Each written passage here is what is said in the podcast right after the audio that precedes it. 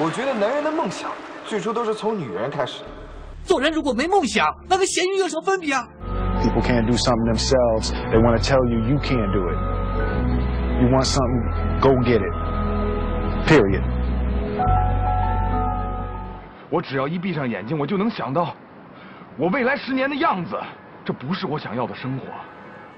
Questa è terra maligna.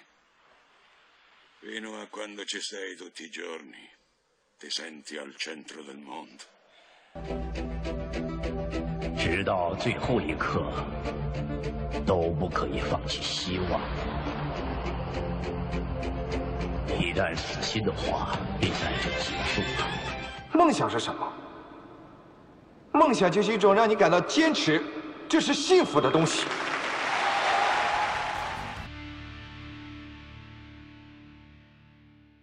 跟着耳朵去旅行，大家好，我是麦田。今天坐在我对面的是，呃，有过在美国待了很长时间的 Rich。然后今天我们让他分享一下在美国我们旅行自驾游的一些经历。那个 Rich，要不你做个自我介绍吧？好好，呃大家好，我是 Rich。那个这几天正好是有有公干来到来到苏州，然后正好是啊、朋友介绍结识了这麦田，然后看到他这个有一个来到这个声声慢这边，非常非常有意思的一个一个青年旅社是吧？对对以这个旅行为主题的一个以旅行这个主播为主题的这样一个，对对对对，然后我就我就我就第一天来我还没兴趣，因为我其实因为年纪比较大了，已经奔、奔四十了，今年就奔四十、然后之前反正旅游特别多，哎哎，今今年想起来，哎呦，真的挺有意思，回想起来是吧？嗯所以就这个呃，又又找回了这个老麦同志。啊，是不是你这个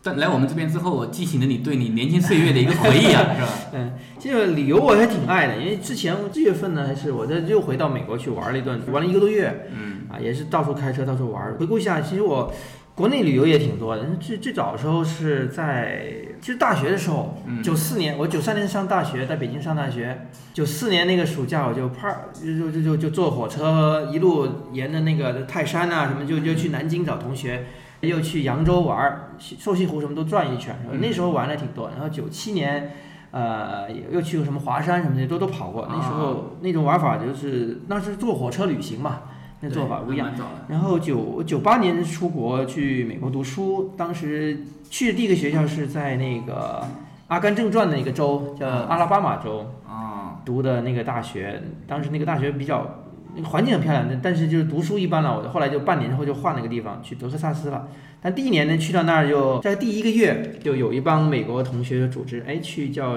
他们叫什么叫可能叫白水漂流 （white white water rafting）。啊，当时去的等于说在美国第一次旅游，当时跟大家一起去，然后哗啦哗什么也不知道，就就买了所有什么野露营店的，当时露营哈一定去。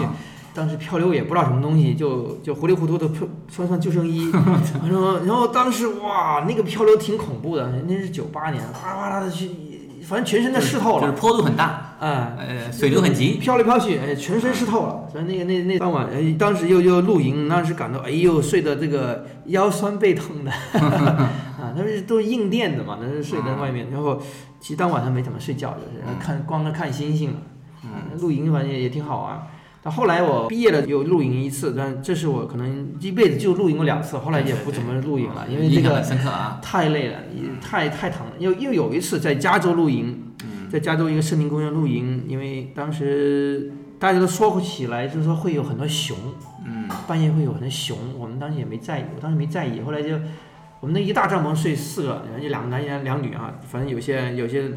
浪漫爱情故事那是发生在，但是 当时没有没有发生，因为什么？外面半夜听到这个叮叮哐啷的声音，后来说是熊。啊，他们那熊会跑来，就比较害怕那垃圾桶，它因为那边的垃圾桶哈、它都是要锁起来的，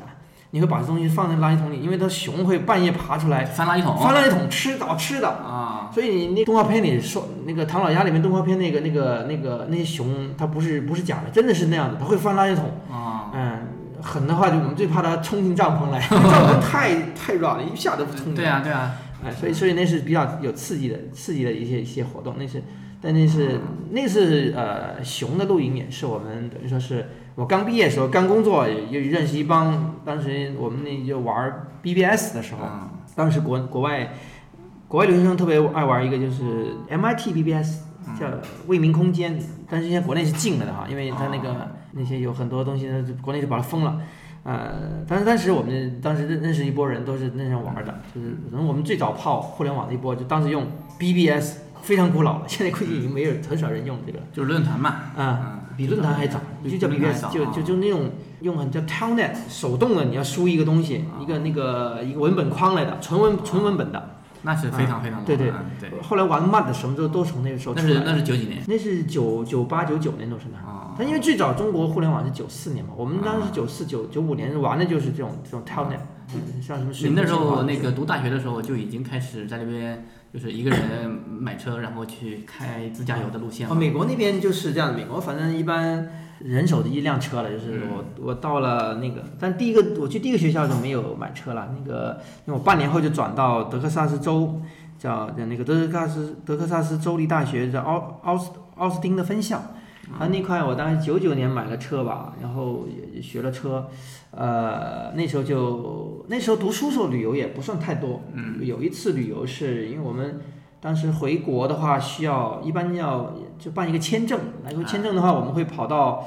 为了方便会跑到，比如说墨西哥边境，就是做一个什么反签这类的事情，那很复杂了。但是我们当时就跑到过去，大家轮着开，但是我们也是在这种社区上大家发帖，哎说我们要去这个搞签证，然后同时顺路玩一下大峡谷，就美国大峡谷，我们就说还好。我们就我就当时跟两对夫妇，反正我当时一个人，当时还单身，跟两对夫妇，反正多了个电灯泡，哎就开始轮流开车，啊，啊，这很爽，因为因为那个德克萨斯州大家可能知道，呃，非常荒凉，非常大，美国第二大州，然后要从我们学校当时开出奥斯汀，开出德克萨斯州就得开十小时，连续开十小时。这么痛苦啊！而且美美国它它都开得很快，大概我们那边限速是一小时八十英里吧，算起来就是乘一点六，乘一点六大概一百二十四，对。二十四啊那，其实我们经常还超速的，因为你你开那么好路，你你不超速是肯定是对不起自己的。等于说那边的路应该都是荒无人烟的，车比较少，是吧？哎呦，你就你见不到一个人，反正是。哇，哗，就是那连夜开过去，我们当时开了十小时，开出了呃德克萨斯州，然后呢，后来就就办完签证，就啪啪就跑去跑去这个呃呃，我们就奔大峡谷去了。那大峡谷叫 Grand Canyon 嘛，也是非常壮观一个地方。然后呃，也是因为这次旅行我他们有一有一对夫妇就放了一个音乐，叫就是那个 Secret Garden 秘密花园。嗯就是一个新世纪的音乐，那时候也是我从那时候也就喜欢这个音乐，后来后来就把基本上把这个新世纪音乐那个那像尤其是秘密花园这个全都全部都全都搞下来，就是看听非常就是那种开车自驾的，就是超级心旷神怡。开车的时候听这个音乐感觉很爽。哎呀，这这这太容易太容易震撼了，就是后来就听古典音乐，就我都往这边去，就是因为你一个人开车的时候，或者一群人开车的时候，当你这个四面无际都平原，或者或者是什么很很大的壮观大峡谷的时候，这种是非常把你的你的那个感觉心心灵很震撼啊，就是跟跟国内驾自驾游有点不一样的感觉。那两个夫妇应该是美国人吧？也都是我们就是说中国留学生，国内的人啊，国内留学生。然后现在反正基本他有联系，哎，就我这次去美国还专门飞回去我那个学校去看了一趟他们，嗯，等于说这个呃，当时之前的老朋友，现在他们都留在美国发展了，然后对你回来创业。对对对，那大部分还留在美国，然后也有部分有一部分像我零四年回来比较早的了，当时回来是是是做做互联网的事这边发生事情，对然后啊零波零八年也有一波回来的，因为奥运会之后也有一波回来的，然后他们现在也做的都非常的不错。啊，那次是别人的车，然后你我们是租车，租租人家车，然后一般对开始开。就美国，因为尤其开长途，你因为一般的车呢，你自己的车会你会舍得不不舍得那么耗它，因为开长途你连续开，也就是我们当时来回就好几天四五天，对对对，你又开，其实你我们这样一算起来几千英里啊，你几千英里算起来五六千人五六千公里，嗯，那那个自己车就不会算了，我们一般就是这种情况，一般自己大家分一开一起合租一个车，嗯哎，租个车也大嘛，租的是美国车当。，SUV 啊这种嘛，还是但是就租了个别克吧，啊别克就就别克就是，捷欧巴那种类似那种。人家没那么大，我们五个人反正就人家学生省钱嘛，就租一个租一个大车就行了，他也能坐过嗯对对对的啊。呃，反正那那个车你不踩油门它都能走的。你们晚上怎么睡呢？晚上我们当时学生的时候就拼拼房，啊，呃，租一个一个旅行就某跳叫做旅某跳就汽车旅馆，他们两个睡床，我就睡睡地上。啊，你跟他们是一间一，间一间一间省钱嘛，就学生时候就非常省钱。对对到后来后来工作了也就不省钱了，大家就反正大家都不在乎就住住的舒服点就是。对对因，为美国也有旅行那种青年旅社，但是因为这样青年旅社一般大城市多一点啊。啊，青年旅社也是一个床位那种大大大城市，但我们就是去，因为去像大峡谷这地方是比较荒的地方呢，嗯。就一般你就租一个租一个那个酒店，那个汽车局旅馆也就四十美金左右，但是也就算几百块钱吧，跟对如家差不多，反正应该也四个人一分五个人一分没啥问题。对对对对对，学生时代呃玩了一些，然后刚工作的时候玩了一些，后来工作忙也没怎么玩。然后其实玩最多是我回国了之后呢，我又经常又就再去美国，这种时间我就玩的最多了。因为我去一去美国，我原来在加州工作的时候，加州玩了一下子，因为那边有一号公路，非常非常漂亮的一号公路，经常来回从从旧金山开到洛杉矶，都会经常是很漂亮。然后加州有附近有非常多森林公园，我一般也去森林公园。我零四年回国了之后，我再去美国玩的话，就是一般把把别的地方我没去过的玩玩一下。嗯，把它忘了一下。我当时毕业的时候，我还也去专门，因为德克萨斯州是属于中部，嗯，然后毕业的时候我专门跑去美国东部玩了一下。然后毕业为了玩这个，我连毕业典礼我都没参加了。这么痴迷啊 我就因为美国毕业典礼是比较简单的，因为对你就是说你就啊啊、戴个学士帽什么的，那硕士帽什么之类，我是读硕士，读戴硕士帽，然后这可能领导学校领导给你发个奖状就算毕业了。我当时是五月份，我是两千年五月份毕业，啊、当时找到工作是在加州，然后找到工作之后我就觉得哎呀没必要，毕业典礼没必要参加了，我就直接去东部玩。那时候那个。美国纽约那个叫什么？那个双子大厦还没被本拉登炸掉，啊，所以我是他去了之前，我还很还留他的照片，那个登上双子座的那 个照片都还有。啊，然后过过了一年之后就被炸掉了，嗯，你当时就是呃那时候已经是一个人开车出去就就是开车，我是先啊飞先飞过去啊，因为你德州开出去一个一小时，开出去得十小时，我一个人开不了，因为我当时刚毕业就就飞飞去我那个费城的一个同学，先去同学那，然后就去东部就直直接我全都住同学家里的了，然后那边租车就租车，也就就大概玩了二二十天吧。我就把美国东部全玩了一下，就当时住的，先去费城，同学那里住住，然后后来开车往纽约去。有个小插曲，纽约，我觉得纽约当时觉得就已经非常恐怖了。嗯我当时因为我走在街上有一个案例，是一个因为纽约大城市停车很密，有一个女的，美国女的，她就开一个 SUV，因为他们停车很挤啊，她就向前嘣撞一下，嗯，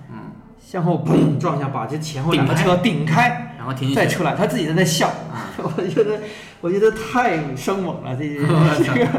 反正这这这这个插曲小插曲啊。然后去了纽约之后，我又要去像把美国的那几大那个常春藤的学校我都转一下，就是像主要是以学校点为那个，因为我同学啊当时同学在那边读书，我就去学校看他们。啊，在那边看那边，然后住在住那边就就住住，他们住他们家里，因为省钱嘛，就就省最好的读书最好的。然后玩的主要是玩哪些地方呢？就参观这种学校啊，玩纽约啊，就像刚才说纽约的一些那个主要的建筑物啊，那个那个自由神像啊，那个那个什么双子双子塔，那个那个那样的啊，就玩那些，就是到处看嘛。因为这种这种纽约纽约那东部是呃，一个是大城市，纽约大城市，另外就是学校。啊、学校学校的确是很漂亮，克林顿的老巢那个耶鲁，那是真漂亮。那个学校来讲，啊，那图书馆也是古色古香的，就像哈利波特那那风格的，像普渡大学那个，像普林斯顿大学，这不一般漂亮对，啊。是很欧式、很古老的，那是两千年左右的那个玩法。工作了之后就就玩那些国家公园，就是在加州零六到到一，反正最近每年基本都去一两趟，就是去各种国家公园玩。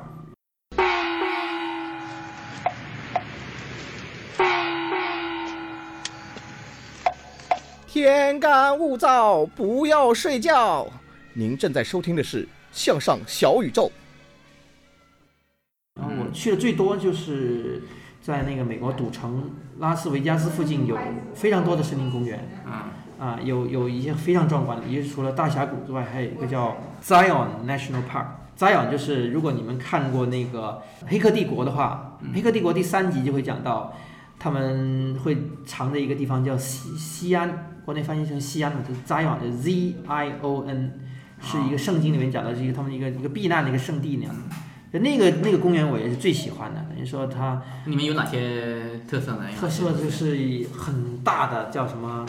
石头山。就是我第一次去的时候呢，其实是零六年我，我我是半夜两三点路过它，我准备绕大峡谷一圈圈，我原来低估了它的距离，后来发现其实有它有八百英里，我操，八百英英里，我一个人开开了大概十四个小时，我连续开了十四小时，受不了受不了搞完对，所以我我路过那个公园是大概是凌晨两三点，那时候已经不收费了，已经没有公园的东西了，然后就看见路灯，我看见哎这个公园好像非常漂亮，这个路弯弯曲曲弯弯曲曲的，反正路是红色的，嗯，这路是红色的，我就觉得这个地方一定要我要再来一次。我过了它，但是我又赶回去，赶回去赌城那边睡觉，我就所以两三点路过它，我又我又不知道。然后我后来我就零七年五月份我再去了一趟，我就绅士把它仔细的玩了一遍，啊，那个是真的漂亮。所以这个地方我大概去了无数遍了，已经那是什么地方叫？就叫 Zion，就叫那个，就叫那对个国内翻译翻译出来就就西安，西安，西安对。啊，有意思。嗯，如果你你重温一下那个《黑客帝国》第三集都会讲到这个词，就是属于圣经里面的一个词。啊，一个很古老的一个词。对，圣经他们就认为这是一个避难避难场所。呃，这个名字为什么这么起呢？是因为美国有一个叫摩门教，嗯，是摩门教他们在一八几几年先发现了一个地方，他们就认为这个是一个呃避难的场所，所以他们就把这块地方就就命名了，嗯，然后就就开始，所以我这个地方大概去了四五遍吧，从零六、零七、零九去过，一零年去过，一二年去过，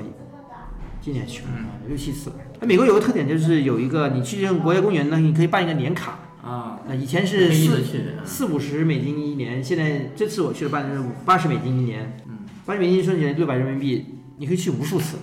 而且全国全美国大概是就是很多几百个国外公园都可以去啊，那这个这个这个就不存在这个门票的事情了，嗯所以你这种有时候看到这个峨眉山几百块钱，去哪个地方几百块钱，我就觉得这个太坑爹了。绝对坑爹，所以说，这个那那个他那个全国都已经做成这样的联盟了，不像中国每个地方各自为政。这个情况下，就我自驾游，我一般就选择美国。就国内我，你你开个路，你那个路费已经不少了，对，美国的公高速公路是免费的，是吧？基本上免费的，也有也有收费的。最近也有很多收费的，因为他可能学习中国模式啊，因为他们政府也没那么钱，但是很便宜，可能一块美金啊，多少这个啊。啊，象征性的啊，对对对，不是很高。那个那边的关键是汽油也很便宜啊，对不对？汽油很便宜，对啊，你要是中国自驾游，汽油是美国的。但租车也很便宜，我你看，就说你要想办法租到便宜车，我这次你看不同城市不一样。我在待了三个地方，最便宜租车就是我刚才说的，就是在就是拉斯维加斯那个地方，因为它是赌城，它欢迎你去赌，还欢迎你租车，它是有旅游为主的地方，它特别便宜。我一个礼拜才花了八十美金，五百五百块钱人民币左右，一个礼拜。好便宜啊！我租的是那个可能国内类似国内的天籁这种级别，日产天籁天籁在在。我们中国国内应该是什么三四四百块一天吧，啊三四百一天。所以这个，但是也地看地区啊。后来加州旧金山租的车是算起来一天，现在那破车五六十美金可能，嗯相对来讲就贵一些了啊。嗯，对，很贵的。所以不同地方不一样。像像加州呢是最近是非常贵，因为哦有很多中国的炒房团去把这个那边房价搞起来了。这个中中国人 啊，我我在那边开车应该都是住那种汽车旅馆是吧？呃看情况了，太远了，你开车开时间太久了，肯定是要露营的嘛，肯定是要么在车里睡。我就很少露营了，像他们有些爱露营，我因为刚才说了，我就露营过两次，我后来就不不干了，因为腰酸背痛的，啊，而且晚上又太冷，因为还是有点那边应该是白天晚上温差挺大的是吧？你看哪些地方呢？就刚才讲到那些国家公园中部的，那些是非常晚上比较冷。嗯，啊，后来在自驾游的时候已经年纪比较大了，三十多了嘛，那时候就一般就不搞自虐的游法了，就是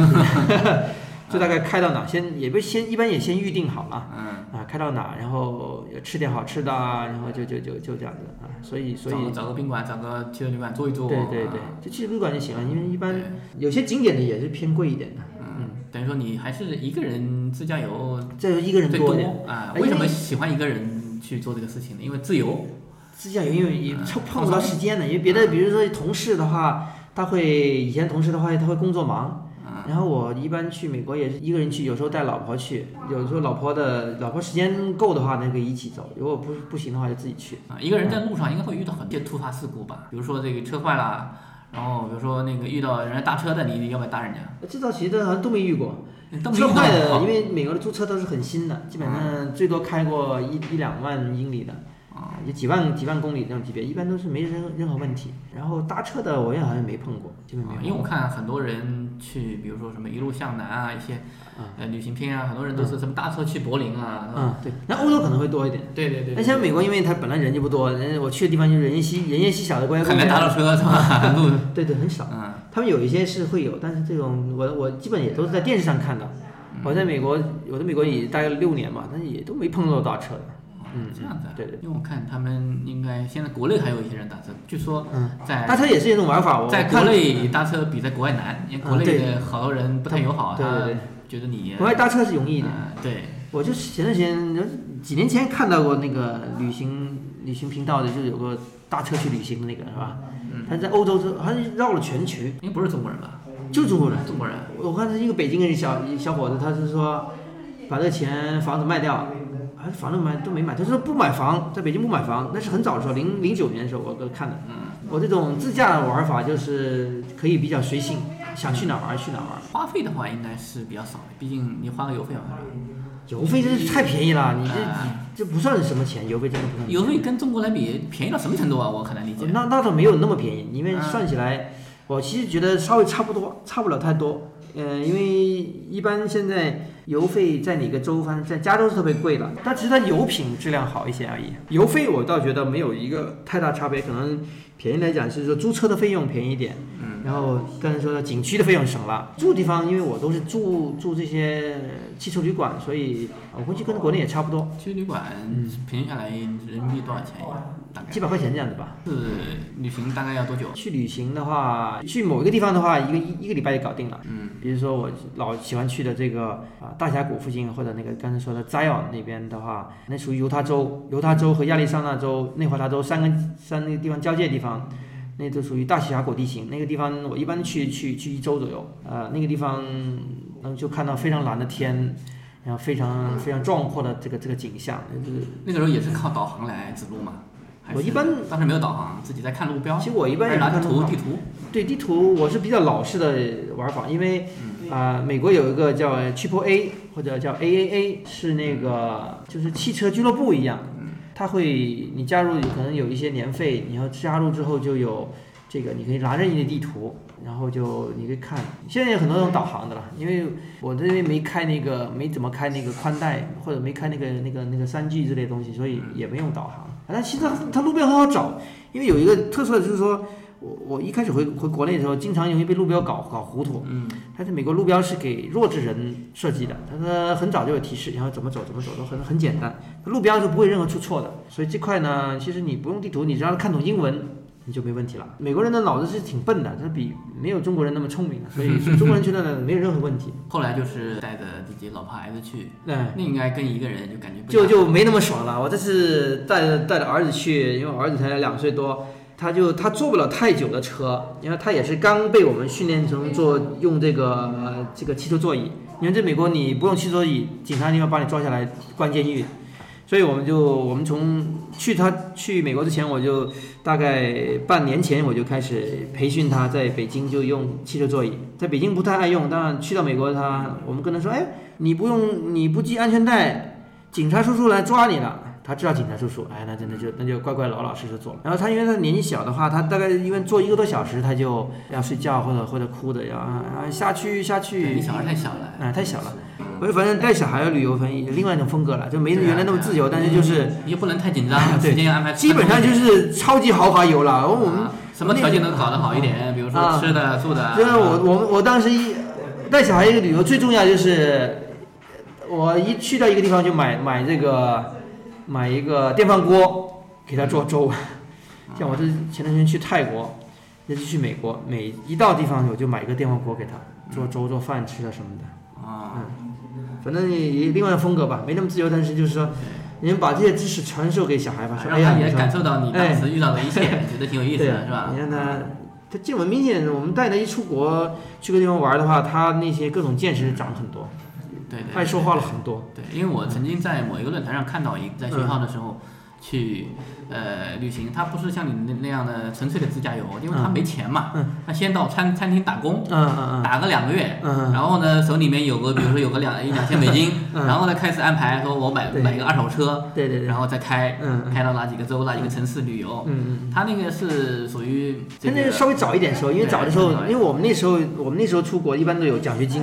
有奖学金，一般就是说啊学费不用掏了，然后还有会也是剩余。他一般你你多一点钱，你就剩剩一些钱，你就就你们那时候比较早，就他更早一点，更早的时候就到后来，因为很多是自费出去留学的，他也也可能要赚点钱。因为我看他也是就这一两年的事情啊啊对对对对。对，有时候风格，因为我们那时候，我们那时候大概九十年代末出国，一般都得有奖学金才能出去。嗯，当时因为国内呃家里也没那么多钱，能够支付起国外的学费什么的。对对对对对哎，这倒是一个蛮让你难忘的一个经历啊。你现在去美国的频率大概是多少？多长时间去一年一两次这样子吧。啊，那应该是美国那边有同学、有朋友还是有生意啊？同学都有都有，有生意有有有一个，啊反正有。当时国内房价特别贵的时候，也美国买一个房子，反正啊那太便宜了。美国买一个房子等于国内买买一间卫生卫生间吧，反正是。啊，啊然后你在美国买有房吗？有，一直买在那边。就就买了个房子，有时候出租，有时候自己住那样子。啊嗯，你算起来人民币就七十万，啊嗯，多大的呀？呃，一百多平米吧，你算人民币的话，啊，啊，这这这房这跟北国北京相比，真的是只是一个卫生间。对对对，嗯。嗯，没法比，嗯，所以到时候去美国住的时候，肯定是要住在自己那边。但是有时候你出租的话，肯定也不太方便。对我有时候住旅馆了就对，，哎，那你跟你老婆是怎么认识的？呃，在国内有一次爬山时候认识的，也是因为旅行嘛。对，是的，但是这个刚回国零六年，我是挺挺爱爬山的，在北京爬来爬去，这是一种玩法。香山，那倒不是，香山已经，这是不是我们爬山的人愿意玩的地方？因为京郊有很多那些地方玩的。可以再提前，我我我有一段时间在南美洲玩的挺多，零九到一一年的时候，我在去阿根廷去了五次，也是工作原因去那玩也也挺好玩的。零九到一零是吧？哎哦，零九到一一，但是去去去中国有阿根廷玩世界杯吗？那个没有吧？没有世界杯啊没有世界杯。世界杯那是世界杯也在欧洲吧？啊，那是二零一零年是在哪边？不过就算当地没有世界杯，但是那边就就是南美的那全个球球都是嘛，对对对，那么全国都是很痴迷足球的。他们的足球是很厉害的，南美的足球是很厉害，阿根廷，今晚有阿根廷的？是吧？对，那阿根廷是也挺好玩的一个地方，嗯，嗯，阿根廷那边是不是女孩子比较奔放，女孩子身材是非常好，就皮肤不好？皮肤都不好，皮肤肯定没有没有就是亚洲的好，嗯但身材是非常棒，就凹凸有致。啊，它阿根廷的牛肉好，呃，红酒好，空气也挺好。阿根廷男人是不是都留胡子？那倒不一定吧。阿根阿根廷，要我去的是主要去布宜诺斯艾利斯嘛，嗯，有个特点就是它那边 gay 特别多，就是搞搞就是同性恋特别多。然后经常有个人说法，就是说你你在阿根廷街上不要蹲下来系鞋子，嗯不然你会你会失身的。其实也没有那么严重，就是说嗯这一个说法。我就当时就觉得只有中国和美国的人是非常兴奋的，很亢奋。像中国呢是大家干活很认真很兴奋，嗯像美国就是也是像吃了打激素一样，也是眼眼光炯炯的，真的是但去到阿根廷就是觉得大家无精打采的，嗯因为当时他们经济不太行。但这几年我觉得国内也开始无精打采了，因为因为阿根廷曾经是它的发达国家呀，后来走下坡路了。后来就是后来有搞几次经济危机，把它把它变成第三世界了嘛。对对嗯对对，上不得下不得这种感对，觉。就拉美化，其实我拉美化是很大的一个问题，就是他扛不住。那现在的旅行心态跟你当初年轻的时候在学校的时候旅行心态有什么不一样的？现在不一样，现在现在心态就是好像没啥心态了，就是不够时间了，真的是。啊就是感觉要筹划那么长时间旅行，好像是自己没有那么多时间。现在也不筹划，现在就是现在是有时间啊，就正好空两天去吧哎啪去对。啊，现在就是也也没有什么长远的计划，说我下一个是吧，到对哪里去啊，对多长时间啊？因为有些人像他爱爱欧洲或者哪个地方，他一定要去哪个地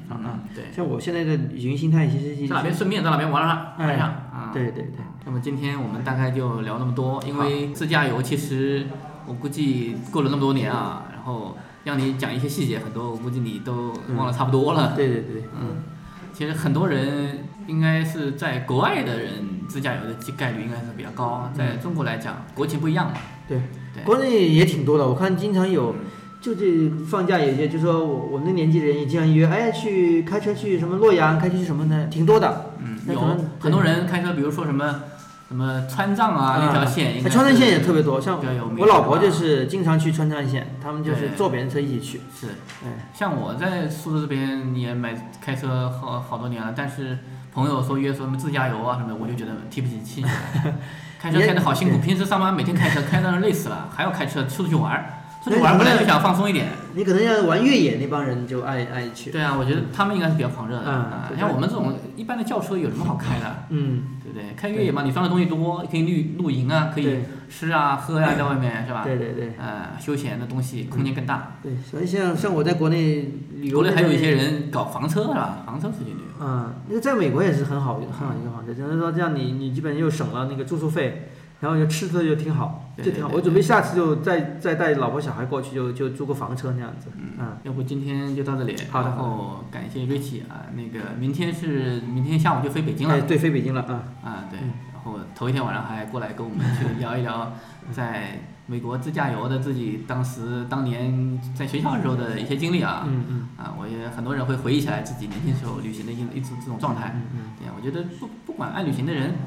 呃，什么时候再次出发都不不嫌晚，哪怕岁数再大一点，反正我看见路上遇到很多一些老爷爷老奶奶，嗯啊、他们倒是有很充裕的时间去旅行，对但是我觉得他们的身体状态肯定没有年轻人好了，感受的东西肯定会有很大的差距。那有个特点，啊美国的很多老头七六七十岁，他也都开车旅行。嗯哎，美国就我经常因为因为我是比较属于在美国是比较年轻就这么旅行的，就碰到很多都是老头老太太。行，下次我们有机会再聊。好的啊苏州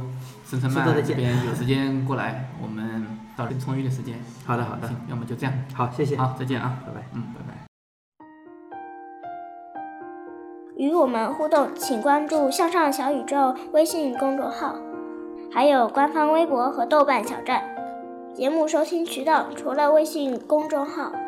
还可通过苹果 Podcast、喜马拉雅、荔枝 FM 订阅收听。如果你是个有故事的人，写诗话痨，那就赶紧来做嘉宾录节目吧，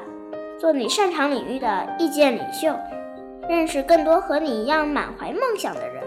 相信我，没有什么比这更酷的啦。呃，如果你不明觉厉，那就从奔跑歌颂开始吧。